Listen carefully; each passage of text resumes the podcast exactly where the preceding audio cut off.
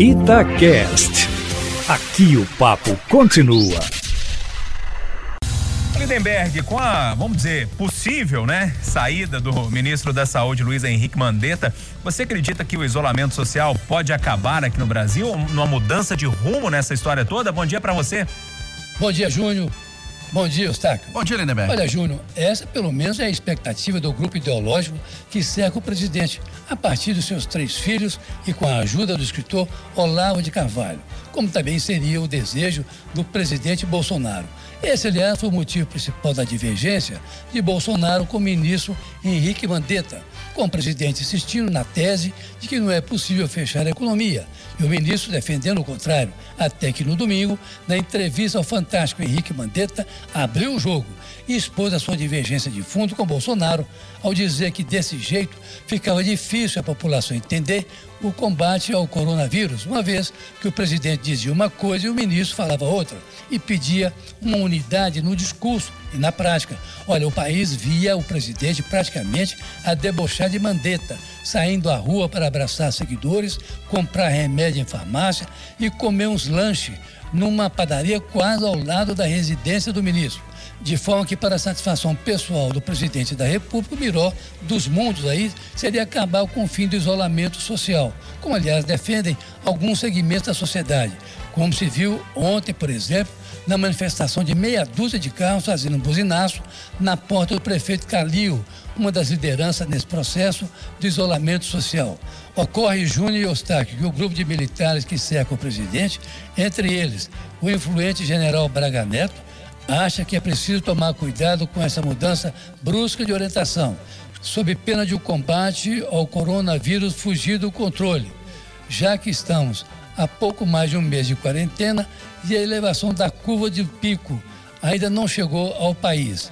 Além do mais, uma mudança brusca agora jogaria o Brasil numa aventura de desfecho incerto, de forma que foi exatamente por isso que o presidente Bolsonaro, que vem perdendo popularidade a cada dia, tendo atingido ontem uma rejeição recorde de 58,2%, segundo pesquisa do Atlas Político, não exonerou ainda o seu ministro da Saúde, quando já estava praticamente certo que o secretário executivo do Ministério, João Gabardo, assumiria interinamente o lugar de Henrique Mandetta. E por que não exonerou? Porque, muito esperto, Mandetta recusou o pedido de demissão de seu secretário Wanderson e o levou com Gabardo para a coletiva ontem à tarde. E com isso, o núcleo duro do governo achou que a presença dos três era um sinal de união entre eles, o que acabou sendo confirmado pelo ministro, ao dizer que os três entraram juntos e juntos sairiam quando o presidente quisesse.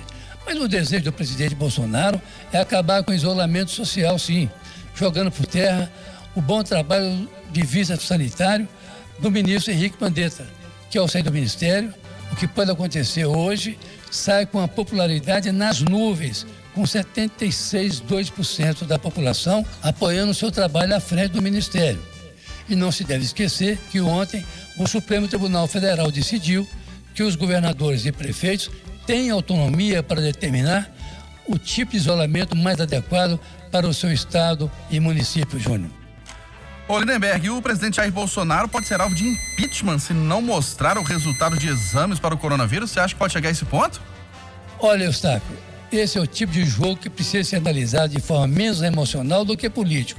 É verdade que o presidente Bolsonaro está no fio da navalha com a decisão da Câmara dos Deputados de dar o prazo de 30 dias para Bolsonaro mostrar o resultado dos exames que fez após voltar daquela viagem aos Estados Unidos, em que 24 membros de sua comitiva vieram com resultado negativo para o coronavírus.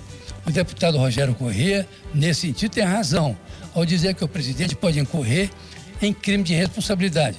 Mas ontem ainda, o ex-presidente do PT, o ex-governador gaúcho Tasso Genso, alentava o partido para o risco de uma jogada dessas. Tasso defende o afastamento do presidente, mas alerta que o necessário nesse momento é avaliar as condições políticas para a proposição do impeachment de Bolsonaro, já que uma tentativa frustrada poderá fortalecer o presidente numa hora em que ele está em baixa.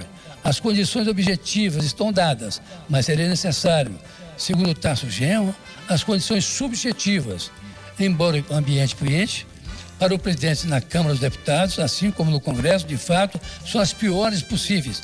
Basta ver a derrota do governo nas últimas votações, como agora no tal orçamento de guerra em que o governo perdeu feio ontem.